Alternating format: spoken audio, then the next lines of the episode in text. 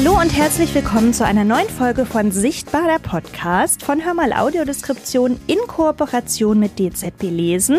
Hier ist Tomke aus dem Hörmal-Team und ich begrüße euch heute wieder zu einer ganz besonderen Folge, nämlich einer DZB Lesen Spezialfolge. Vielleicht weiß es der, die ein oder andere von euch. Und zwar haben wir im Jahr immer ein paar Folgen, die sich rund um unseren Kooperationspartner, das Deutsche Zentrum für barrierefreies Lesen, drehen. Und heute haben wir ein ganz besonderes, ein ganz tolles Thema, nämlich nämlich inklusive taktile Kinderbücher. Ihr erfahrt in dieser Folge, wie überhaupt inklusive Kinderbücher entstehen, welche Entscheidungen auch in diesem doch relativ aufwendigen Entstehungsprozess getroffen werden müssen, wie das Ganze funktioniert, von der Idee über die Umsetzung bis nachher auch tatsächlich zum Vertrieb. Also wie kommen diese Sachen eigentlich, diese, diese Bücher eigentlich zu den Kindern hin und ja, wie die Bücher gestaltet werden, was dabei alles zu beachten ist und wie zum Beispiel auch Schulen oder Pädagoginnen und Pädagogen mit diesen Büchern, mit diesen Medien in Kontakt kommen können. Wenn euch das interessiert, dann bleibt auf jeden Fall dran. Ich habe zwei Gesprächspartnerinnen dafür auch mir im DZB Lesen geschnappt. Die erste ist Antje Mönnig, das ist die Produktentwicklerin für die Kinderbücher. Sie ist quasi die, die die Kinderbücher macht. So kann man es vielleicht ganz platt sagen, aber sie erklärt das auch gleich nochmal selbst. Und die zweite ist Caroline Schürer. Sie kümmert sich um die sogenannte Leseförderung, also auch unter anderem um die Kooperation mit den Schulen. Und wir haben auch ganz viele Kinderbücher, die Frau Mönnig mitgebracht hat, auf den Tisch mal neben uns gelegt. Da werden wir im Laufe der Folge auch mal drüber schauen. Ich wünsche euch ganz viel Spaß mit der Folge und unserer ersten Gesprächspartnerin jetzt, der Frau Mönnig. Hallo und herzlich willkommen im Podcast. Hallo, ja, ebenso. ja, freut mich, dass wir das jetzt hier heute so machen können.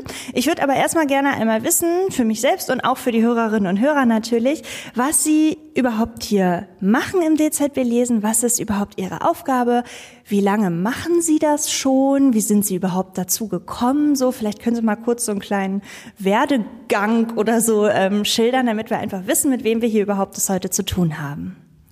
Genau, also mein Name ist Antje Mörnig. Ich ähm, habe Kommunikationsdesign an der Burg Giebichenstein in Halle studiert und bin nach meinem Master hierher gekommen, äh, war in Berührung mit äh, Inklusion und Sehen und Nichtsehen, diesen Themen und bin dann äh, hier gelandet. Ähm, das war vor ein paar Jahren, eigentlich noch gar nicht so viele, wenn man es vergleicht mit anderen äh, ja, Kollegen, Kolleginnen aus dem Haus. Und genau, und da muss ich auch gleich was korrigieren, denn ich mache das nicht alleine, also gar nicht, sondern ich bin vielleicht so am Anfang, also an der Konzeption, das ist mein Hauptbereich. Also ich ähm, entwickle äh, viele der Bücher, nicht alle, aber einige in der Konzeption. Das heißt, die Grundidee, wie können wir es umsetzen, welche Variante machen wir und so weiter, aber ähm, immer ganz eng an der Reliefabteilung, die auch Bücher machen, ähm, unabhängig von mir. Und die auch viel mehr Erfahrung haben in dem Bereich, weil sie nämlich schon viel länger da sind. Ich bin erst seit ein paar Jahren hier. Und naja, und dann gibt es noch ganz viele andere Bereiche im Haus. Das ist ein ganz dichtes Netz äh, an, an Abstimmung, an äh, ja, Handwerk, was ineinander fließt. Und genau, also ich ähm, bin für den ersten Schritt meistens zuständig. Mhm. Und da können wir ja gleich mal einsteigen. Also äh, wie, wie, funktioniert denn überhaupt der erste Schritt? Also irgendwer muss ja sagen, oh, wir wollen jetzt ein neues Kinderbuch machen, neues taktiles Kindermedium oder äh, wie kann man sich das denn vorstellen? Genau, vielleicht ist es noch mal ganz gut, kurz was zu sagen zum taktilen Kinderbuch, also was das eigentlich umfasst, ähm, weil wir haben Schwarzdruck. Schwarzdruck ist das, wie wir sehende äh, Printmedien wahrnehmen, also alles, was auch farbig gedruckt ist, aber eben mit Tinte, deshalb Schwarzdruck. Und äh, wir haben Breilschrift, die ist entweder ge geprägt oder lackiert und ähm, genau, und taktile Kinderbücher umfasst eben auch taktile Illustrationen. Und das ist ein Punkt, wonach ausgewählt wird. Also sind Illustrationen in einem Buch, was wir jetzt zum Beispiel adaptieren, also was es schon gibt, sind die geeignet, dass wir die taktil umsetzen. Und da ist jetzt nicht ähm, nur so ein bisschen eine Feder oder ein kleiner, kleines Plüschelement, wie man es aus dem Buchladen kennt, sondern da geht's um ähm, die, die Wahrnehmbarkeit, also wie man das taktil erfahren kann, dass das eben eine bestimmte Form hat oder eine bestimmte Oberfläche und nicht nur damit geschmückt ist, sondern sich durch diese taktile Darstellung erklärt. Genau, auch da gibt es wieder verschiedene äh, Möglichkeiten. Einmal mit viel Material, das ist bei mir in meinem Bereich hauptsächlich so. Wir haben aber auch Möglichkeiten, Sachen etwas ähm, zügiger zu produzieren. Das ist dann mit äh, tiefgezogener Folie. Und je nachdem, äh, was das Buch braucht, entscheiden wir das. Also die Frage war ja, wie wir ähm, auswählen. Also einmal nach der taktilen Umsetzung, also nach, ist es machbar für uns? Ist es auch in dem Aufwand, also wir machen ja nicht nur ein Buch, sondern mehrere, also lohnt sich das, ähm, dass wir das dann auch zu einem Preis anbieten können, der bezahlbar ist. Das ist ein Punkt. Und der zweite ist Inhalt. Also wir wählen natürlich nach Inhalten aus, die gerade aktuell sind, die interessieren, die ähm, ja, da kann es auch sein, dass uns ein Buch begegnet, wo wir sagen, das ist ein toller Titel, äh, haben wir gefunden. Auch die Buchauswahlkommission im Haus äh, trägt dazu bei. Und da geht, also in dem Bereich, was ich jetzt gesagt habe, da geht es um Bücher, die schon existieren. Also Bücher, die ähm, schon da sind. Und da können natürlich auch Klassiker drunter sein, wie der Gryffalo oder ähm, Gibt's auch die Raupe Nimmersatt? Das war mein Lieblingsbuch als Kind. Sehr gut, sehr gut. Also die haben wir nicht, aber die gibt es und das ist auch ein guter Punkt, denn ähm, die Bücher sind so aufwendig in der Produktion, in der Konzeption, dass wir natürlich vermeiden, taktile Bücher doppelt zu machen. Also wenn jemand anders schon ein taktiles Buch macht, dann machen wir das nicht nochmal, weil das ist ja Quatsch. Und diesen Titel gibt es bei anderes Sehen oder gab es zumindest mal. Und deswegen ist das jetzt was, was wir nicht nochmal machen, weil dann, äh, also die wenigen Institutionen, Vereine, die das machen, die sollten sich nicht noch äh, wiederholen. Ja, kann ich verstehen. Aber das heißt, wenn jetzt rauskommt, äh, angenommen, Raupe Nimmersatz gibt's jetzt noch gar nicht, auch nicht von irgendeinem anderen Verlag, könnte ich dann, wenn ich jetzt Mama von einem Kind bin, das, ähm, wo ich sage, oh Mensch, mein Kind hat vielleicht eine Seheinschränkung, ich möchte aber, dass mein Kind das vielleicht auch mal taktil erfahren kann, dann könnte ich das als Vorschlag der Buchauswahlkommission schicken? So, also sowas geht? Das geht. Also wir sind ja ganz nah an unserer Kundschaft. Das heißt, wenn ein Wunsch äh, auftritt, dann prüfen wir, prüfen wir das in jedem Falle. Ob das dann umgesetzt wird, ist, äh, das ist dann der nächste Schritt. Aber es wird alles aufgenommen, was hier ankommt. Und es gibt auch die Patenschaften vom Förderverein. Also da können auch Titel ähm, von Einzelpersonen oder ja, Gruppen, Institutionen quasi so gefördert werden, dass die sagen, das muss unbedingt übertragen werden oder umgesetzt, das bezahlen wir auch durch eine Spende oder beteiligen uns. Das geht auch, genau. Okay, und wenn wir dann, wenn die Buchauswahlkommission sagt, okay, Frau Mönnig, wir haben jetzt hier ein Buch, das wollen wir umsetzen, ähm, wie geht's dann weiter? Genau, dann prüfen wir das ähm, tatsächlich auf die Elemente. Also wie machen wir das? Ich hatte das vorhin angedeutet, mehrere Formen von Breilschrift, mehrere Formen von Materialentscheidung. Das prüfen wir. Und wo, wonach wählen Sie das dann aus? Also wenn wir jetzt sagen, ja, wir prüfen, welche Breitschrift so, so wir nehmen, gedruckt oder geprägt oder so, wie entscheiden Sie das denn dann? Also ich bin jetzt so ganz operativ mal und ganz leinhaft. Nee, ist richtig, weil das ist, äh, also das wirkt vielleicht etwas willkürlich, weil wir verschiedene Prinzipien sozusagen anbieten. Aber das ist für uns ganz wichtig, weil wir zum Teil mit externen Dienstleistern zusammenarbeiten. Das heißt, wenn uns da jemand wegbricht, wir brauchen Alternativen, deswegen prägen wir auch.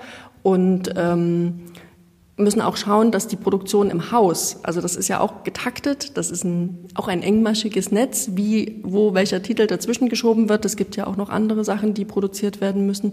Und äh, je nachdem, wie die Kapazitäten sind, entscheiden wir das. Oder manchmal auch, ob es sich eignet. Und es gibt auch, also das ist nochmal zurückkommen auf die erste Frage, also es gibt ja auch Titel, die werden nicht adaptiert, sondern die ähm, konzipieren wir selber von Anfang an, wirklich von der ersten Idee an. Äh, da kann das natürlich einfach festgelegt sein, dass wir sagen, wir wollen zum Beispiel farbige Prallpunkte und dann ist es ein Lack. So, dann ist das entschieden. Ähm, und das Dritte wäre, dass wir zusammenarbeiten mit ähm, hauptsächlich Universitäten, Hochschulen und auch da sind dann quasi Konzepte schon fertig und da kann es sein, dass jemand einfach sagt, ich möchte die Schrift geprägt oder auf eine andere Art umgesetzt haben. Das heißt, Universitäten und Hochschulen, was haben die jetzt ganz doof gefragt mit taktilen Kinderbüchern zu tun? Genau, also die machen das natürlich nicht für sich, sondern ähm, das sind jetzt einzelne Einzelkooperationen. Also es gibt einmal die Zusammenarbeit mit der Kunstpädagogik der Universität ähm, Leipzig. Und die haben tatsächlich eine Woche im Semester in, in, einem bestimmten Studienjahr, wo die ein taktiles Buch machen, um sich mit diesem Thema auseinanderzusetzen, zu sensibilisieren, also sich selbst.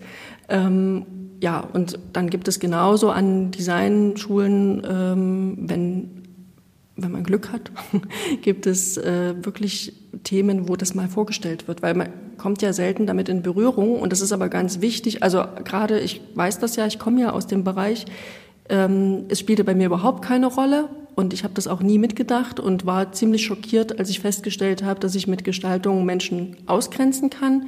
Deswegen ist es gut, wenn man das mal gehört hat und gemacht hat, um einfach zu wissen, dass, dass das für die einen notwendig ist und für die anderen auch ziemlich gut und ziemlich cool mitunter, weil ähm, inklusives äh, Kinderbuch war ja auch mit in unserem Titel heute. Das heißt natürlich, dass es jetzt nicht nur für eine bestimmte Zielgruppe, die ein Defizit hat, ist, sondern dass es so gedacht und konzipiert wird, dass es möglichst alle erreicht, also möglichst.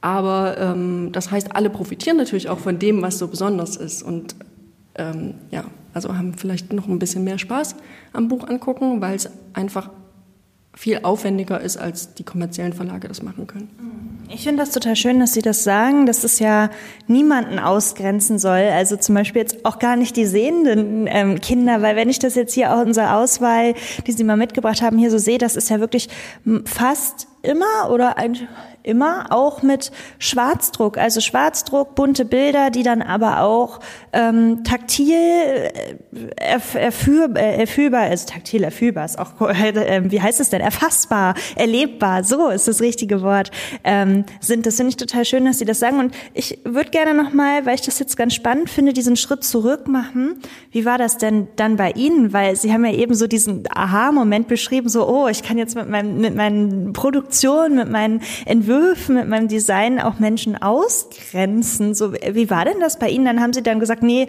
ich will mich jetzt mal wirklich damit befassen und das wird so mein Berufsweg, ganz platt gesagt. Oder, oder wie war das?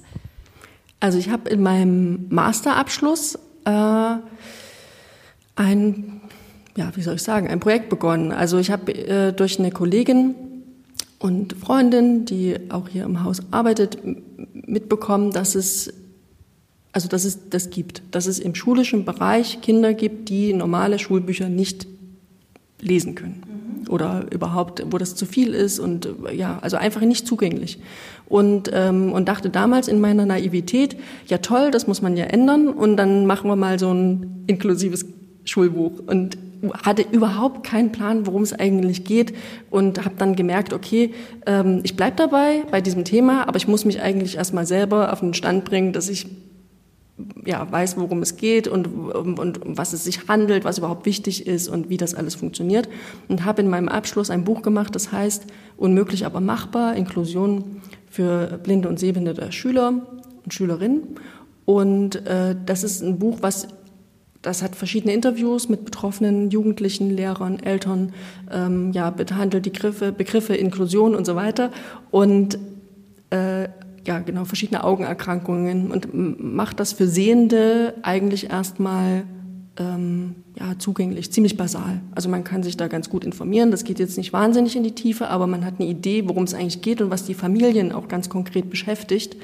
Ähm, ja, und das war so mein Moment, wo ich gemerkt habe, okay, ich, hab, ich weiß noch nicht genau wie, aber ich habe jetzt schon mal verstanden, dass es für ganz viele Menschen eben schon ähm, wichtig ist, dass die Dinge in einer bestimmten Art gestaltet sind. So. Und dass es auch noch viel mehr Zugänge gibt, als ich sie zu dem Moment also vor mir hatte oder genutzt habe. Ja. Und dann bin ich, genau, dann bin ich hier gelandet, weil das äh, DZB Lesen, damals noch Deutsche Zentralbücherei für Blinde, das Buch veröffentlicht hat. Also unmöglich, aber machbar kann man hier quasi kaufen und es wurde hier produziert und so bin ich hier ins Haus gekommen und dann ähm, habe ich natürlich alle Produkte noch mal viel näher gesehen, als ich das bis zu dem Punkt äh, gemacht habe und hatte auch die, ich habe jetzt hier auch mal so drei Bücher mit auf dem Tisch liegen, die zu dem Zeitpunkt, also wie das gemacht war und aussah. Und ähm, genau, das sind Sachen, die hier im Haus entstanden sind, so wie die, also ja, so wie damals der Status quo war. Und, ähm, und dann hatte ich gefragt, wer denn hier das, die Artdirektion macht, also wie man das im Werbebereich nennt, also die, die Leitung sozusagen der Gestaltung. Und dann hieß es, ja, das gibt es nicht. Wir machen das natürlich so, wie wir können und handwerklich sehr, also sehr viel Handwerk, was ich ziemlich toll fand, weil ähm, bis zu dem Zeitpunkt war ich eher so am Rechner, bin ich immer noch, aber die, das Produkt ist eher ähm, taktil jetzt. Ähm, genau, und dann äh, ja, wurde ich gefragt, ob ich bleiben möchte und ob ich ein ganz neues Kinderbuch machen möchte, äh, wie es eben noch nicht im Haus ähm, produziert wird. Und es soll ganz anders sein. Und ja, und dann ähm, ging das los, dass ich äh, ja, überlegt habe, was könnte das denn sein. Und dann kam es tatsächlich zu dem Moment, dass ich einen, einen Titel gewählt hatte, den es gibt und der in dem Moment schon von jemand anders umgesetzt wurde. Zum Glück haben wir das gemerkt, denn das hatten wir vorhin. Also wenn zwei taktile Bücher von einem äh, Titel entstehen, das ist Quatsch. Und dann habe ich mir was ganz Eigenes ausgedacht. Ja. Schön. Und das haben wir auch hier dann mit auf dem Tisch. Genau, also mhm. das ist die Reihe Klapperlapap, das liegt ähm, hier vor uns. Das mhm. sind drei ähm, verschieden große ich gebe Ihnen das mal rüber, Bücher. Hier, ja. Sie das mal erklären. Genau, also es gibt ähm, drei Formate sozusagen. So, wir haben jetzt hier sogar vier liegen. Ja? Genau, wir haben vier liegen, weil äh, wir machen das schon eine Weile jetzt. Und genau, also Klapperlapap besteht aus, aus drei Stufen. Mhm äh, Mini, Midi und Maxi. Und jede Stufe ist erweiterbar. Deswegen liegen hier schon mehr, weil wir schon ein paar mehr produziert haben. Und ähm, genau, das steigert sich sowohl in der Größe des Formats, also das eine ist so ein klein, bisschen kleiner als A5, also für ziemlich kleine Hände, oder eben äh, beziehungsweise mit wenig ähm, taktilen Elementen. Und die mittlere Stufe ist ein bisschen größer und äh, auch etwas umfangreicher vom Inhalt, vielleicht auch ein bisschen äh, komplexer. Also auch ist das dann für verschiedene, äh, so, so äh, didaktisch jetzt auch gedacht, für verschiedene Altersgruppen konzipiert dann auch? Genau, also entweder Altersgruppen oder Tasterfahrungen. Also wir wollten es nicht so aufs Alter begrenzen, weil es gibt, gibt ja auch Menschen, die einfach spät erblinden und vielleicht sich da erstmal an was anderes antasten. Aber im Prinzip schon, genau. Also man kann es auch mit dem Alter beschreiben. Es wird komplexer, je größer. Okay. Und genau, und da geht es ums Klappen. Also wir können ja mal eins aufmachen. Das, ähm, das Tierklapperlapap, das heißt, fühl mal ein Tier und das ähm, setzt sich quasi, die, die einzelnen Seiten sind in der Mitte geteilt und man setzt auf jeder Seite ein Tier zusammen. Links ist es immer das Hinterteil vom Tier und vorne ist es das Vorderteil. Und dann kann man das so klappen, dass entweder so ein ähm, na, wie man es kennt, so ein Schwein rauskommt oder, wie wir es jetzt gerade haben, ein, äh, ein Schweinekopf mit äh, Fischpo. Sehr gut. Und überlegen Sie sich dann auch, was hier so steht. Also wir haben hier jetzt ähm, im, im Schwarzdruck und auch in Breischrift, äh, Breischrift in verschiedenen Farben sogar die Breischrift hier. Ähm, ja, die, also die einfach aufdrucke und hier oben steht zum Beispiel für mal ein Tier, entdecke tierische Besonderheiten, welche Teile passen zusammen. Also hier in Schwarzschrift und dann unten drunter in Breitschrift. Und dann gibt es halt diese, diese zwei getrennten Seiten sozusagen. Das ist so eine Ringbindung, da kann man dann die Seiten immer schön drüber klappen. Auf dieser Seite findest du das Hinterteil der Tiere, auf dieser Seite findest du den Kopf der Tiere. Und dann klappt man das auf und hier ist jetzt zum Beispiel blub, wer hat Schuppen, aber keine Haare. Und dann steht auf der anderen Seite das Schwein. Sehr gut. Und so kann man dann natürlich diese Klappen hier beliebig, genau hier haben wir das Hinterteil vom Schwein dann ähm, hin und her klappen und denken Sie sich dann auch aus, was genau dann da steht? Also was genau ist jetzt von Ihnen und was kommt im Folgenden? Genau, also das ähm, ist jetzt tatsächlich, ich mache den ersten Entwurf. Also auch der Text, ähm, der bleibt aber nicht so, wie er, also mitunter bleibt er nicht so, wie ich mir das ausgedacht habe, sondern das geht dann äh, im Haus zu Personen, wo ich weiß, also ja, im Prinzip verschiedene äh, Personen. Also das wird dann geprüft, sowohl auf Rechtschreibung als auch auf äh, Formulierung oder ist es eindeutig oder eben auch bei manchen Themen ist es ganz wichtig, blinde Kollegen, Kolleginnen zu fragen, weil ähm, ich natürlich als sehende Person denke und da mitunter ähm, ja, Dinge auch vergesse. Immer wieder. Also auch wenn, wenn man das eine ganze Weile macht, das ist ganz wichtig. Und an dem, an dieser Reihe kann man das auch ganz schön erkennen oder an dem Buch. Also Weil die Frage war ja ganz am, am Anfang auch, wie versetzt man sich denn so in die Position äh, eines sehbehinderten oder blinden Kindes oder Erwachsenen? Ähm, das kann ich natürlich nur begrenzt. Also ich kann so einen Perspektivwechsel wagen, aber der ist natürlich nie echt und ich muss das immer prüfen. Also das heißt, ganz wichtig, Kontakt zur Zielgruppe. Das ist nicht so einfach. Also das haben wir, aber natürlich jetzt äh, begrenzt. Also ich habe jetzt nicht 100 Menschen, die ich immer befragen kann, sondern die müssen natürlich auch Zeit und Lust haben. Das heißt, ich muss mir ähm, auch Strategien zurechtlegen, wie ich das prüfen kann, ohne dass ich ähm, dauernd jemanden bei mir habe. Und das ist zum einen natürlich die Erfahrung des Kollegiums. Also die sind zum Teil viel länger hier als ich. Die wissen, was äh, funktioniert mitunter und was ähm, weniger. Und das andere ist, ich arbeite also als Designmethode sozusagen mit dem Universal Design. Das ist äh, eine Gestaltungsmethode, wo man sich an sieben Prinzipien entlanghangelt und so eben auch ähm, in, in Rollen schlüpft, die einen gerade nicht betreffen, weil aus meiner Sicht vielleicht Dinge klar werden, die aus einer anderen Sicht gar nicht so klar sind. Oder ich ähm, Genau, also da ist zum Beispiel das erste Prinzip wäre äh, breite Nutzbarkeit. Und schon alleine, dass wir Breitschrift drin haben und ähm, taktile Materialien, äh, habe ich schon mal eine breitere Nutzbarkeit, als wenn ich das nur in Schwarzschrift machen würde. Und so hast, also taste ich mich da durch. Und das ist ein Prüfungskriterium. Ansonsten machen wir Prototyp, ganz viel arbeiten wir mit Prototyp, was wir dann eben rausgeben zu, zur Zielgruppe und äh, prüfen lassen, ein Feedback einholen. Ja. Und wenn das mal nicht geht, dann im Haus, also mit den Kollegen, Kolleginnen, ähm, ja, und manche Produkte funktionieren natürlich auch so. Also die sind so lange erprobt, dass man sagt, okay, das wiederholen wir jetzt das Prinzip. Das äh, ist natürlich auch, weil sonst kommen wir ja nie zu einem Buch, ja. wenn wir immer ganz viele testen nur. Und wenn Sie dann den Prototyp haben, hier jetzt wie zum Beispiel dieses Klapperlap-Hub, ähm, dann geht das, wird das alles intern produziert? Nee, oder? Also auch mit Dienstleistern wahrscheinlich, oder? Kann man ja alles jetzt nicht intern machen, weil wenn ich, ich sehe das hier jetzt, ist es ja schon relativ aufwendig. Hier ist auch so ein Schaf, da ist hier schön Wolle aufgeklebt und so. Kann man das überhaupt maschinell machen oder ist das jetzt alles handgemacht? Weil genau, ganz alles handgemacht. Ja. Und ähm, das war auch ein Teil, ähm, also ist auch meine Aufgabe, das so ein bisschen, äh, ja, also effektiv aktiver zu machen, als es vielleicht am, ganz am Anfang war, als die Multimaterialbücher hier gestartet sind, weil das war, also der Gryffalo, das ist zum Beispiel ein Buch, das ist super liebevoll, also wirklich auch mit einzelnen ähm, Krallen werden da geschnitten. Also das ist, das ist so aufwendig und äh, also so schön auch gemacht, aber das ist eben durch die Aufwendigkeit erstens teuer, zweitens dauert es länger. Und das war eine meiner Aufgaben, das ähm, zu kombinieren. Also Techniken, die wir extern machen, wie der Lackdruck, der eben die Schrift äh, druckt, aber auch manchmal, wie beim Schaf jetzt hier zum Beispiel die Beine. Ne? Die sind dann aus Lack, das heißt, niemand muss die Beine schneiden und aufkleben, sondern die sind schon gedruckt.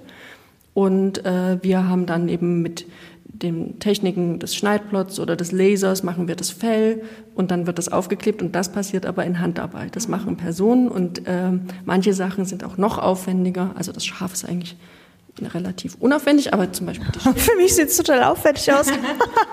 ja, hier die Schildkröte, das, das ah, ja. ja, da ist der Panzer, so ein, ähm, ja, ja, vielleicht können Sie es beschreiben, weil ich kenne es ja. genau, also die Schildkröte, die hat erstmal einen lila Körper, der auch aus so einem Lack ist. Die hat äh, ein Auge, einen kleinen Mund, hat sie auch ein Schwänzchen, guckt raus. Und dann ist aber der Panzer. Tja, was ist das für Material? Ist das Gips oder sowas? Oder das ist auf jeden Fall ein relativ festes Material, fühlt sich sehr steinig an, sehr hart an. Und dann besteht ja dieser Panzer immer aus so was ist denn das? Schuppen sind's ja nicht, aber der, der Panzer ist so durchzogen, so und hat, ja wie so ein Relief genau. Und das wurde hier auch, äh, auch abgebildet. Also da heben sich ganz viele kleine, ja, es sind nicht ovale, es sind eigentlich unregelmäßige Formen auf diesem Panzer hervor. Das muss man ja auch erstmal hinkriegen. Ne? Und das ist ja auch, was ist denn das für Material? Genau, und das ist, ähm, also das wird mit einer Masse produziert, mit einer Pappmaché-Masse und da gibt's wirklich eine Kollegin, die dann eben mit einer Form, die vorbereitet wurde, die musste auch erstmal entwickelt werden, um diese Oberflächenstruktur des Panzers quasi abzubilden. Und dann füllt die diese Form mit der Masse, wartet, bis es trocken ist und dann am nächsten Tag wieder. Also das sind dann schon sehr aufwendige Sachen, aber wir schauen halt, dass es sich quasi die Waage hält zwischen etwas, was also was ein bisschen zügiger zu umzusetzen ist und eine aufwendigeren Lösung, die aber diesen Effekt hat, so wie wir es jetzt gerade erlebt haben, dass man eben nicht genau weiß, wie wurde das gemacht und es ist irgendwie cool, weil das ist natürlich das, was auch bei so einem inklusiven Produkt ähm, ja, das macht dann Spaß. Also wenn die Sehenden auch eben nicht gleich äh, so gecheckt haben, wie es läuft, sondern erstmal so ein bisschen, hä, das ist aber aufwendig oder interessant. Also wenn man da auch hängen bleibt. Und so versuchen wir die Produkte spannend zu machen, indem halt der Wechsel auch zwischen einfach und ein bisschen ja, äh, spezieller die mhm. Lösung ist. Und wenn die Bücher dann fertig sind, oder wir, äh, wir haben ja jetzt hier auch noch die anderen, das geht dann hier, gibt's da noch mal größere Sachen in diesem Maxi Klapperlapapp-Buch sozusagen, na, Maxi steht auch oben drauf, gibt's tatsächlich hier ähm, Geschenke, eine Socke kann man ertasten, da sind's dann keine Tiere mehr. So, hier der Lebkuchenmann. Ach, das passt doch jetzt gerade hier zur Weihnachtszeit auch. Ein Schlitten mit kleinen Glöckchen sogar hier dran aus Holz schön hergestellt. Das ist natürlich auch alles dann aufwendig, ne? Dieses, das alles irgendwie zu, zu sägen oder so, wahrscheinlich mit so einer Laubsäge oder keine Ahnung was. Ja, okay. Und wenn wir das dann haben, ähm, das Buch ist dann fertig, äh, werden die ausschließlich verkauft oder kann man die auch ausleihen als Nutzer in das DZB lesen? Wie, wie funktioniert das dann? Genau, man kann die kaufen und äh, auch ausleihen. Welches jetzt genau, das ist wahrscheinlich dann in der Leseförderung die bessere Frage. Also wie das genau funktioniert, äh, da möchte ich jetzt nichts Falsches sagen, aber man kann auch alles ausleihen. Genau.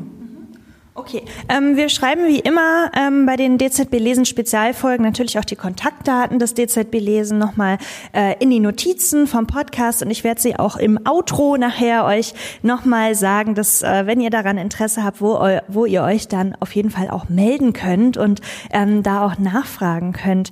Ja, das ist ja wirklich wahnsinnig interessant. Was haben Sie denn hier noch liegen?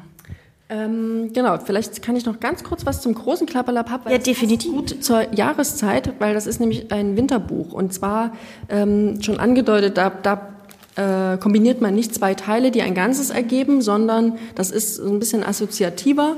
Also Dinge, die wir mit Winter verbinden. Zum Beispiel Schnee, der macht auch ein Geräusch. Der ist zwar nicht kalt, aber knirscht. Er knirscht. Absolut. Wir fahren jetzt hier mit den Fingern gerade über eine mit etwas gefüllte Schneeflocke. Genau. Und dann äh, gibt es eben auf der rechten Seite im Buch sind wir gerade, da ist eben der Schnee so dargestellt und links gibt es so unnützes Wissen, sag ich mal, in Anführungsstrichen natürlich nur, wenn das, weil das ist natürlich total äh, super Wissen. und beim Schnee wäre es dann tatsächlich äh, die Information, dass die Schotten die meisten Begriffe für Schnee haben, was man vielleicht nicht denkt, aber die haben 421 Wörter, die die verschiedenen Zustände von Schnee beschreiben. Und so erzählt dieses Buch halt zu verschiedenen Gegenständen, die immer abgebildet sind, äh, Informationen. Und da wird schon deutlich, das ist für ein bisschen älteres Publikum, also für größere Kinder oder auch Erwachsene. Und genau, und wir haben im Unterbereich noch so kleine Klappen. Da ist dann, sind dann Schnee äh, Schnee, Schnee, da steht Schneegestöber, deswegen verspreche ich mich gleich. Da stehen dann assoziative Begriffe zum Winter, also zum Beispiel Schneegestöber. Und das, das ist ein ganz wichtiges Ziel beim Klapperlapapp, dass man ins Gespräch kommt. Und wenn wir jetzt zum Beispiel haben den Schnee und Schneegestöber, dann äh, haben wir sofort eine Situation oder vielleicht ja, hat man es noch nie erlebt, aber man kam ins, ins, Gespräch, was ist das, wie fühlt sich das an, wie war die Geschichte damals, als wir im Schnee stecken geblieben sind oder was auch immer. Und genau, und so funktioniert dieses Buch. Und das ist natürlich jetzt gerade in der Jahreszeit ein ganz schönes Produkt. Ähm, ja, was einfach super passt. Ja, und total gut unnützes Wissen, das findet doch jeder gut für den nächsten Smalltalk zum Glänzen. Also finde ich richtig gut. Hier stehen coole Sachen drin. Ich sag's jetzt nicht. Ihr sollt euch das ja schön alle, liebe Hörerinnen und Hörer, mal selbst bestellen. Also das würde ich mir jetzt auch mal zu Hause angucken. Klapperlapapp, die Maxi-Edition. Winter ist, Punkt, Punkt, Punkt. Kann ich euch äh, empfehlen nach dem ersten Blick ins Buch. so, aber was haben wir noch? Wir haben hier hinten jetzt noch mal so ein bisschen was, was so ein bisschen mehr Oldschool sozusagen ist. Also die, die Klassiker sozusagen. Also wir haben einmal ähm, ein Folienrelief. Das sind, äh, wie gesagt, Bücher. Da bleiben die Illustrationen aus dem Buch äh, ja größtenteils erhalten. Die Kolleginnen suchen dann ähm, Illustrationen raus, die möglichst keine Perspektive haben. Die werden dann nochmal schwarz konturiert. Das sieht man hier auch ganz gut. Aber es ist natürlich eine Illustration von einem Illustrator oder Illustratorin, die vielleicht auch ein bisschen anspruchsvoller zu tasten ist. Und das Folienrelief imitiert Oberflächen, ist aber etwas ähm, nüchterner, sag ich mal, als natürlich eine Materialkombination. Und dann gibt es noch ähm, äh, ja genau, dann haben wir hier den Griffelo, unser Klassiker. Das, der ist gerade am, am Auslaufen sozusagen, also die letzten ähm, Bücher. Aber da äh, sieht man nochmal sehr schön die, also wirklich ganz liebevoll gemachten ähm, Bilder hier mit dem, da hat der, der Fuchs hat so kleine Krallen unten und so, und, also wirklich ganz süß. Und da äh, ist aber eben auch ein, ein Schritt vor den Büchern, wie sie jetzt sind sozusagen, da haben wir noch einen Ordner. Also das war eine Zeit lang, ne, es, es war das die Lösung, um das Buch quasi zu produzieren, dass es sich einem Buch annähert. Ähm, da haben wir, haben wir mit Ordnern gearbeitet. Da Ordner aber zum Umblättern nicht optimal sind, also ist das jetzt am Auslaufen und wir gucken einfach, dass wir da mit dieser Drahtkamm oder Spiralbindung arbeiten, ähm, dass das ein bisschen handlicher wird und nicht so groß ist, ne? also man es auch mal mitnehmen kann. Aber beim Griffelo, das ist ja auch wirklich, also wie Sie schon gesagt haben, ne, wahnsinnig aufwendig. Hier eine Eule, ganz toll geklebt, mit großen Augen, Federn drauf, die sitzt auf einem kleinen Stöckchen, auf einem Ast und das ist ja Wahnsinn. Der Griffelo hier auch jetzt gerade aufgeklappt. Das sind wirklich ganz dicke Seiten. Muss ja auch, wenn man das in diesem Ordner unfallfrei auch fürs Buch äh, umklappen will, muss das ja so dick sein. Ne? Und auch der Untergrund dann für das geklebte Wahnsinn. Also der Griffelo auch schön detailliert hier dargestellt mit schön vielen Elementen zum Fühlen. Das ist ja wirklich echt, echt toll hier. Oder hier, was haben wir denn hier? Zwei Ameisen auf Reisen. Das ist was Neueres, aber, das oder? Das sieht jetzt schon sehr neu genau. aus. Das ist von einer Studentin aus Halle, von der Burg Giebichenstein. Die hat ähm, Tiergedichte für Kinder rausgesucht und hat die taktil umgesetzt und hatte äh, als wir quasi mit ihr zusammengekommen sind, schon ein ziemlich ausgefeiltes Konzept. Da sind nämlich Seiten drin, die kann man dann so aufklappen. Ähm, da ist das ganze Gedicht dann abgedruckt in Schwarzschrift und in Breilschrift, auch wieder mit farbigen Lackpunkten. Und zu jedem Gedicht gibt es eine Illustration. Also jetzt gerade sehen wir die zwei Ameisen, die auf Reisen sind und sich unterhalten. Total schön. Also es sieht wirklich so hübsch und hochwertig aus. Hier kommen die drei Spatzen auch. Das sieht wirklich richtig, richtig toll aus. Hier liegt ein Bär, nee, was ist denn das? Nilpferd, ne? Ein Nilpferd auf dem Rücken hat eine Feder in der Hand. Ist das ein Nilpferd? Ja, das ist ein Nilpferd. Ah, sehr gut. Wirklich richtig, richtig schön. Ich finde es total interessant auch diese Entwicklung zu sehen, weil äh, jetzt die, diese Oldschool in Anführungssachen, ne, so mit diesem mit diesem ähm, Folienrelief und so, das sieht auch schön aus, aber man sieht einfach auch, wie wie trotzdem sich das Design ja immer weiter entwickelt und dem Zahn der Zeit irgendwie anpasst, oder? Nehmen Sie das auch so wahr? Ja, und das ist natürlich ein großes Interesse auch im Haus. Also wir, wir wollen ja mitwachsen mit der Welt und äh, unsere Produkte attraktiv erhalten, aber natürlich auch für uns. Also uns macht es ja auch Spaß, äh, Dinge neu rauszufinden und auch in diesen Grenzen, in denen wir uns bewegen. Also wir müssen immer schauen, ja, Budget, Technik, ähm, ja, also Machbarkeit, ne, hält das, es darf nichts abfallen, also gerade weil es für Kinder ist. Also es gibt ganz viele Faktoren, die wir berücksichtigen müssen und ähm, die uns scheinbar einengen, aber da in dieser Enge findet man dann doch immer mal wieder auch ein neues, also eine neue ähm,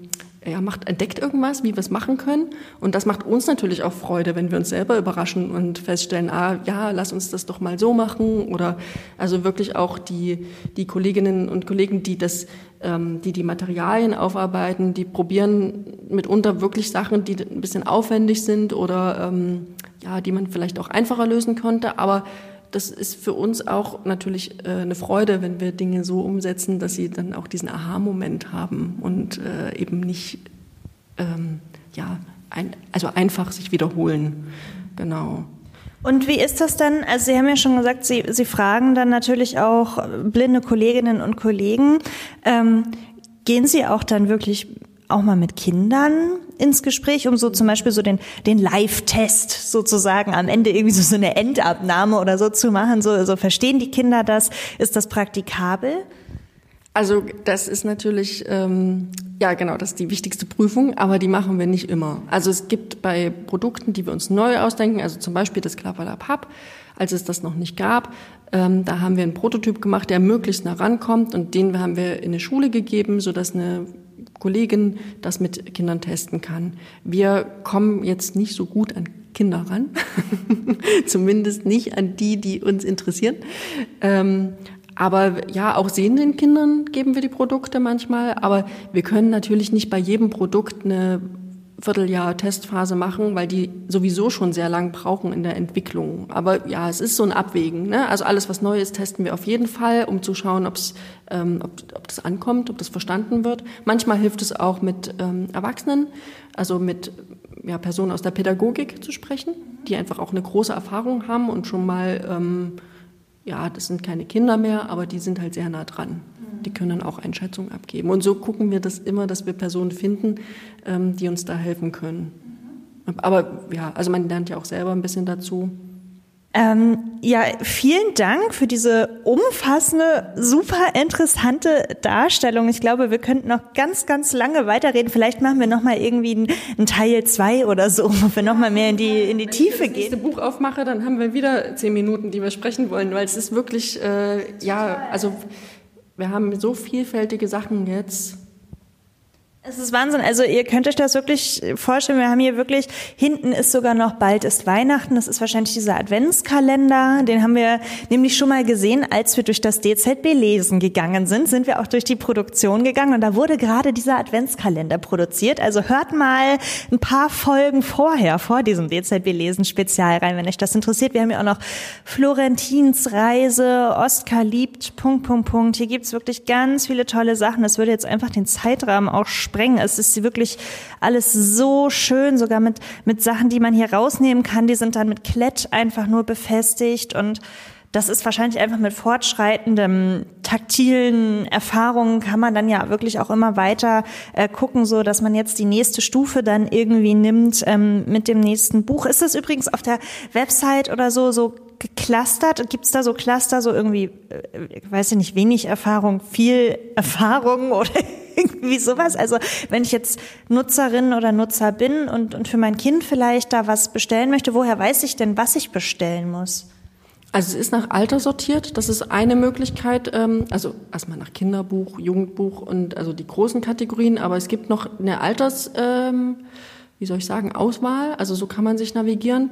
Wenn aber was, ähm, also wenn man sich jetzt nicht sicher ist, ne, also nur so eine Idee hat, ich brauche ein Buch für ein Kind in der Familie, ist vielleicht nicht mal mein eigenes Kind, dann kann man hier immer anrufen. Also es ist wirklich auch eine ganz ähm, individuelle Betreuung. Also da, da kriegt man nochmal Tipps, weil auf der Website äh, kann man sich ein Bild machen, es gibt auch Bilder und eine Beschreibung. Ja, aber wenn man jetzt unsicher ist, kann man wirklich nochmal mit, mit jemandem sprechen und sich da beraten lassen.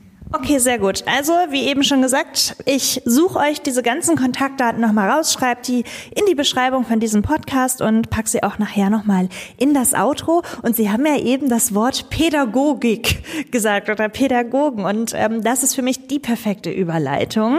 Dann werde ich jetzt mal zu Frau Schürer ins Büro schlüpfen, meine nächsten Ansprechpartnerin, denn das DZB Lesen hat auch eine Kooperation mit so einigen Schulen hier in Deutschland. Und da gibt es eine sogenannte Leseförderung und da wollen wir noch mal erfahren, was es auch damit auf sich hat. Vielen lieben Dank, Frau Mennig, für diese ganzen Informationen. Ich äh, bin immer noch ganz begeistert. Es sieht wirklich so, so, so, so toll aus hier. Also wirklich, ich kann euch das nur empfehlen. Schaut echt bitte mal auf die Website vom DZB Lesen, guckt, was es da für eine Auswahl gibt und bestellt das einfach mal. Es ist so toll. Vielen lieben Dank dafür, dass Sie mir das alles gezeigt haben und äh, vielleicht bis zum nächsten Mal. Ja, total gern. vielleicht bis zum nächsten Mal. So, und jetzt haben wir hier einen fliegenden Wechsel. Ich habe jetzt Frau Schürer hier gegenüber sitzen und wir haben ja eben schon das Thema Pädagogik kurz angesprochen und Frau Schürer ist diejenige hier im Hause im DZB Lesen, die sich um die sogenannte Leseförderung kümmert. Es gibt ähm, Kooperationen mit Schulen hier und da wollen wir erstmal wissen, was es überhaupt damit auf sich hat, weil das ist ja auch ein ganz wichtiges Thema. Erstmal, hallo Frau Schürer. Hallo. Können Sie vielleicht erstmal einmal ganz kurz erklären, was Sie hier im Haus ähm, machen, was Ihre Aufgabe ist und dann vielleicht auch gleich einsteigen, was es auch mit der Leseförderung dann auf sich hat? Ja, das mache ich gerne. Ich bin äh, im DZB Lesen in der Abteilung Bibliothek, Beratung, Verkauf als Bibliothekarin angestellt und bin ähm, vorrangig für die Bereiche Bibliotheksmarketing und eben auch Leseförderung zuständig. Ja, die Leseförderung an sich ist dem DZB Lesen enorm wichtig. Wir wollen eigentlich Kindern von Anfang an, also schon ab ein oder zwei Jahren, bis sie dann wirklich auch jugendlich sind, passende, tolle, abwechslungsreiche und schöne Medien anbieten und sie von Anfang an in ihrer Leselust, in ihrem Leseeifer mit den richtigen Medien, mit barrierefreien Medien begleiten. Natürlich ist Leseförderung für alle Kinder sehr, sehr wichtig. Ne? Es fördert die Fantasie, es äh, prägt den Wortschatz, es ist auch was Emotionales, mit seinen Eltern zusammen zu lesen oder vorgelesen zu bekommen. Ich glaube, da sind wir uns alle einig, dass Leseförderung wichtig ist. Aber für blinde oder sehbehinderte Kinder ist es noch ein bisschen mehr wichtiger, möchte ich sagen, weil es äh, für diese Kinder besonderes bedeutend ist, dass sie Vorläuferfähigkeiten fürs spätere Lesen lernen schon in der Frühförderung erlangen. Dieses gezielte Heranführen an Vorläuferfähigkeiten ist deswegen so wichtig, weil der Tastsinn zum Beispiel geschult wird dadurch, das äh, mit den Fingern einer Linie folgen wird geschult. Das ist ja auch die spätere Lesebewegung zum Beispiel. Aber auch überhaupt die Motivation, die Finger zum Tasten zu benutzen, kann durch gezielte Frühförderung ähm, gut geschult werden. Und um das eben zu bieten, braucht es taktile, schön gestaltete, barrierefreie, möglichst inklusive Kinderbücher, mit denen man diese Vorläuferfähigkeiten gezielt anbahnen kann. Leider ist es aber so, dass auf dem kommerziellen Buchmarkt nur ein ganz, ganz geringer Prozentsatz von Kinderbüchern Illustrationen enthält, die für blinde oder sehbehinderte Kinder überhaupt zu nutzen sind. Und deswegen ist es eben unsere Aufgabe, diese Bücher so aufzubereiten, eben durch Frau Mönch, das wird ja wahrscheinlich schon erzählt, oder ähm, so aufzubereiten, dass es für blinde oder sehbehinderte Kinder nutzbar ist, indem man eben die ähm, Illustration schön kräftig in der Farbe macht, indem man die schön kontrastiert oder eben indem man taktile Abbildungen schafft. Das ist unsere Aufgabe. Ja, und anhand dieser äh, barrierefreien Medien kann man eben den Kindern etwas in die Hand geben, was sie gut nutzen können und was die Lesefreude weckt und sie von Anfang an in ihrem Leseeifer möglichst begleitet. Ja, für die ganz Kleinen sind natürlich die Multimaterialbücher am allerwichtigsten, weil ähm, diese verschiedenen Tastqualitäten auch nochmal äh, zum Tasten animieren und das Ganze einfach spannend und schön machen für die Kinder. Außerdem können die verschiedenen Materialien natürlich nochmal Inhalt transportieren und ja, sind wirklich besonders anregend für die ganz Kleinen. Ähm, damit die Kinder eben auch an unsere Bücher kommen oder eben die Eltern davon erfahren, dass es uns und diese Medien eben kostenfrei in der Ausleihe bei uns gibt, ist es notwendig, mit verschiedenen Multiplikatorinnen und Multiplikatoren äh, in Kontakt zu treten. Und das sind einmal ähm, oder ganz vorrangig eben auch die Förderschulen mit Förderschwerpunkt Sehen, aber auch Förderzentren, in denen Förderpädagogen arbeiten, die dann wiederum inklusiv beschulte Schülerinnen und Schüler begleiten. Ja, mit denen versuchen wir möglichst intensiv in Kontakt zu treten, uns dort bekannt zu machen, um eben unsere Produkte auch an die Kinder zu bringen. Das geht einmal, indem wir uns den Förderschulen vorstellen, ähm, uns dort bekannt machen und verschiedene Projekte anstoßen. Derzeit ist es so, dass wir mit 48 Förderschulen und Förderzentren in Deutschland kooperieren. Das lief ganz wunderbar an durch das Lego Breil Projekt. Da gab es die ersten äh, wirklich bundesweiten Kontaktaufnahmen und wir konnten unseren Förderschul, äh, ja, unsere Förderschulkontakte enorm erweitern, eben auf diese 48. Ähm, die wissen also jetzt um uns und ich kann im zweiten Schritt jetzt mit weiteren Projekten an diese Schulen herantreten, indem ich zum Beispiel jährlich äh, eine Lesestarter oder eine Leseanfangstüte ähm, für die äh, Schulanfänger anbiete und so gleich von Anfang an Kontakt zu den Eltern habe und eben in das Leben der Kinder trete als äh, Vertreterin der Institution, die eben barrierefreie Medien anbietet. Außerdem haben wir jetzt ein ganz großartiges Projekt am Laufen. Das wurde gefördert von der Funke Stiftung und von der Kniese Stiftung. Das ist ein Projekt, das zusammen mit dem Förderverein des DZB Lesen angestoßen wurde. Und zwar heißt das Lesekiste, Projekt Lesekiste. Durch diese Förderung ist es uns jetzt möglich, alle 48 Förderschulen mit sogenannten Lesekisten zu beschenken tatsächlich.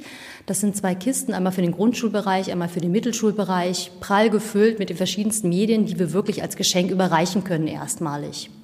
Da wir das Ganze auch möglichst nachhaltig anlegen wollen, ist das äh, auf drei Jahre gestaffelt, dieses Projekt, sodass wir im zweiten Jahr auch eine Lesekiste anbieten können mit einer 50-prozentigen Förderung und im dritten Jahr zu einer Viertelförderung das Ganze anbieten können. So wollen wir uns eben langfristig in den Schulen etablieren mit immer neuen, schönen Medien und letztendlich, ähm, und das ist natürlich dann die Königsdisziplin an die Eltern herantreten, uns ins Bewusstsein der Eltern bringen sozusagen mit diesen Medien, damit die wiederum natürlich ihre Kinder bei uns anmelden, um dann kostenfrei unsere Medien zu entleihen. Ja, es ist ja, es, es, ja, voll. Also es ist ja auch total wichtig, weil ähm, Eltern, gerade vielleicht, wenn Eltern selbst noch nie mit dem Thema Seheinschränkung, Sehbehinderung Kontakt hatten ähm, und das Kind dann aber auf einmal erblindet oder, oder einfach die, die Sehfähigkeit abnimmt, dann sind die ja wahrscheinlich auch dankbar, dass sie überhaupt diesen Kontakt bekommen, weil man weiß ja dann vielleicht auch selbst nicht, ist natürlich eine sehr schwierige Situation. Man weiß dann gar nicht, oh, wo muss ich jetzt anfangen, wo ist vorne, wo ist hinten und, und was, was gibt es denn überhaupt? Und da, da, da prasselt ja so viel auf einen ein, so das ist ja wahrscheinlich auch eine Dankbarkeit, die dann da auch entgegenkommt, oder? Dankbarkeit, ja, aber eigentlich müsste es eine Selbstverständlichkeit sein. Ne? Also ja, sie müssen dankbar sein, leider aber eigentlich sollte es kein Problem sein für sein Kind, auch wenn es blind oder sehbehindert auf die Welt kommt, die passenden Medien zu finden. Es ist leider natürlich nicht so. Ne? Die müssen irgendwie zu uns kommen. Und ja, was Sie schon gesagt haben, es ist häufig eine ganz große Verunsicherung und Überforderung natürlich, wenn man ein Kind bekommt, das ähm, blind oder sehbehindert ist. Und ähm, ja, es ist häufig so, dass dann äh, Kontakt aufgenommen wird von Frühförderstellen. Es gibt eine ziemlich gute Betreuung.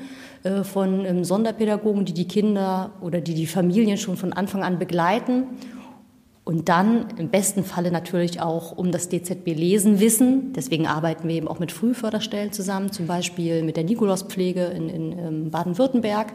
Das ist eine ganz große Frühförderstelle und dadurch versuchen wir eben auch ganz früh in diese Familien reinzukommen mit unseren Angeboten. Also da werden die Familien ganz gut betreut oder aber auch, und das ist unsere zweite Kontaktlinie sozusagen, durch ähm, Elternvereinigungen hier möchte ich vorrangig nennen äh, den BBSK, das ist die Bundesvereinigung Eltern blinder und sehbehinderter Kinder. Die sind, wie gesagt, im ganzen Bundesland vertreten mit ähm, Ablegern oder ja, Gruppen in den verschiedenen Bundesländern. Und hier geht es ganz viel um Austausch, um Sprechen über diese besondere und auch schwierige Lebenssituation und eben auch darüber sprechen, was ähm, gibt es für Medien zum Beispiel, was gibt es für Angebote überhaupt, in welche Schule soll mein Kind mal kommen, wo gibt es Betreuungsangebote. Und da versuchen wir auch schon immer einen Fuß in die Tür zu bekommen. Ich bin zum Beispiel eingeladen im nächsten Jahr beim Eltern-Kind-Treffen, beim Kleinkind-Treffen des BEBSK. Da kann ich schön mit unseren Produkten, die Frau Mönch eben so schön vorgestellt hat, gleich äh, an die Eltern herantreten und zeigen, schaut mal, was haben wir und wie, wie gut es zu nutzen ist für die Kinder. Und beim großen Familienseminar des BEBSK bin ich dieses Jahr auch eingeladen und kann da wirklich ein ganzes Wochenende lang unsere Produkte präsentieren, ähm, mit den Eltern in Kontakt treten und vor allem auch dabei zuschauen, wie die Kinder unsere Produkte nutzen. Um dann natürlich diese Informationen auch ins Haus zu tragen und Feedback zu geben, unter anderem an die Reliefabteilung, an Frau Mönnig. Ne? Wie kommen unsere Produkte an? Wie passiert das im Spiel? Greifen Sie sofort dazu? Können Sie sofort damit agieren? Es ist immer total interessant und ich nehme dann auch gerne jemand äh, aus dem Haus mit, damit ja, man einfach Kontakt zu der Betroffenen, zu der Zielgruppe einfach hat. Absolut. Ja. Und ähm, wie ist das denn mit den Schulen? Kommt die aufs DZB Lesen auf Sie zu und sagen, hey, können, habt ihr irgendwelche schönen Hilfsmittel oder Bücher oder Medien, die wir nutzen können oder, oder gehen Sie da eher zu? So ist, also ist dieses Bewusstsein bei den Schulen irgendwie da? Dadurch, dass wir großflächig Kontakt aufgenommen haben durch dieses Lego-Projekt, hat sich das Angebot des DZB Resen schön rumgesprochen. Ähm, die Schulen, die noch nicht von uns wussten, haben ganz häufig durch Mundpropaganda, durchs Weitererzählen von uns erfahren und kommen dann auf mich zu. Ja, und ähm, im zweiten Schritt versuche ich eigentlich noch vorher anzusetzen, indem ich eben mich vorstelle, auch Studierenden der Fachrichtung ähm, sehen zum Beispiel. Ich war vor kurzem eingeladen, bei der TU Dortmund dort einen Vortrag zu halten äh, vor Studierenden der Fachrichtung Förderschwerpunkt Sehen. Und das ist natürlich ein total super Ansatz, gleich dort ähm, einen Fuß in die Tür zu bekommen, sich den Studenten, Studentinnen vorzustellen, um dann in dem Moment, wo sie die ersten Betroffenen betreuen, gleich ähm, ja, in Aktion treten zu können. Also das ist auch eine Idee. Also ich bin schon dabei zu eruieren, wen wir noch nicht ähm, beliefern, wer noch nichts von uns weiß. Aber es passiert auch wirklich häufig durchs Weitersagen. Okay. Und wie ist das mit ähm, Schulen, die jetzt keine Förderschulen sind, gibt es da auch Kooperationen? Weil es sind ja nicht alle Kinder, die eine Seheinschränkung haben, auf einer Förderschule wahrscheinlich ein großer Teil. Aber ich persönlich kenne sogar ein Kind, was halt auf einer ganz normalen Regelschule ähm, ist. Wie ist denn das da? Weil die können ja eigentlich solche Medien auch gut benutzen, weil das hatte Frau Mönnig eben auch gesagt, wir wollen ja auch niemanden ausgrenzen. Das heißt, wir wollen ja auch keine sehenden Kinder ausgrenzen mit diesen Büchern. Das heißt, also sehende Kinder können es ja genauso nutzen und haben gleichzeitig vielleicht sogar noch eine Sensibilisierung dafür, wie es dann äh, Kindern vielleicht geht, die etwas nicht so gut sehen können. Ja, da funktionieren diese inklusiven Medien natürlich super gut, ne? indem eben Schwarzschrift dabei ist und Großdruck und Punktschrift, die Bilder alle schön taktil, aber auch ähm, visuell dargestellt werden. Das funktioniert mit denen total gut. Und wie ich in, mit denen in Kontakt trete, muss ich ehrlich sagen, es ist schwierig. Ich glaube, da gehen uns auch viele durch die Lappen, wenn ich es mal sagen soll. Aber wir versuchen auch zum Beispiel durch die Förderzentren an diese Schülerinnen und Schüler ranzukommen, weil in diesen Förderzentren arbeiten ja die Sonderpädagogen, die dann in die Regelschulen gehen, um diese Kinder zu betreuen oder diese Jugendlichen. Das versuchen wir so zu erreichen. Und es stimmt schon, es gibt zum Beispiel Bundesländer, mir fällt jetzt Schleswig-Holstein ein, da gibt es überhaupt keine Förderschulen mit Förderschwerpunkt Sehen. Also die werden komplett inklusiv beschult. Ja, und da versuchen wir eben durch die Förderzentren zu agieren und die zu erreichen. Mhm. Und wie ist das eigentlich, das schaust mir gerade so in den Kopf mit anderen Bibliotheken? Also ich meine, das sind ja auch tolle Bücher, die, die man vielleicht in der Bibliothek auch ganz gut ausleihen kann, außerhalb des DZB Lesen jetzt meine ich. So, Gibt es da irgendwie auch Kontakte oder, oder Kooperationen? Also wir haben ja ein großes Projekt mit öffentlichen Bibliotheken, das nennt sich Chance Inklusion. Und hier arbeiten wir mit über 100 öffentlichen Bibliotheken in ganz Deutschland zusammen, stellen dort unsere Angebote vor und haben dann in den öffentlichen Bibliotheken vor Ort ähm, Ansprechpartner, Multiplikatorinnen, Multiplikatoren, die die Angebote des DZB lesen an betroffene Bibliotheksnutzende weitergeben können.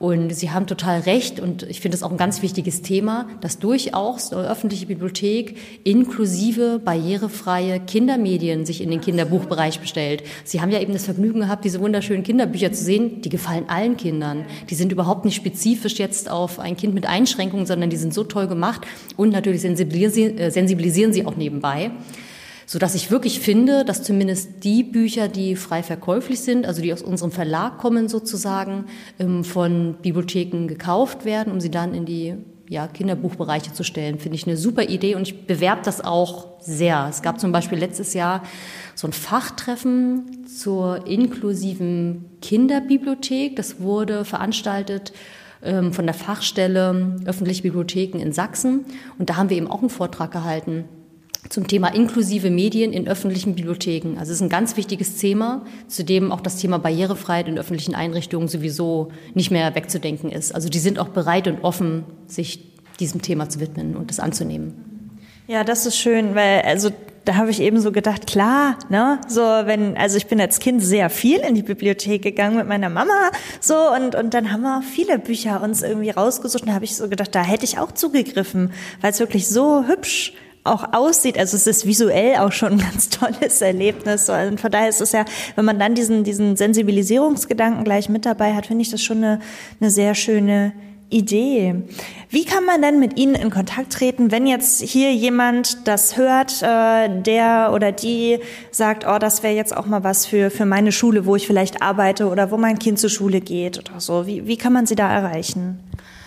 Also ich bin auf unserer äh, Homepage des DZB Lesen zu finden unter Kooperation mit öffentlichen Bibliotheken unter Chance Inklusion. Also das ist das Stichwort, unter dem man mich findet oder aber auch einfach ähm, über die Pforte bei uns durch den allgemeinen DZB-Lesen-Kontakt kann man sich weiterleiten lassen. Ich habe natürlich auch eine E-Mail-Adresse, das ist diese ganz normale DZB-Lesen. E-Mail-Adresse, ne? das ist cschürer.dzblesen.de und genau, also meine Kontakte sind gut zu finden und ich bin jederzeit ansprechbar. Ja, und antworte auch und melde mich zurück, wenn es Anfragen gibt natürlich.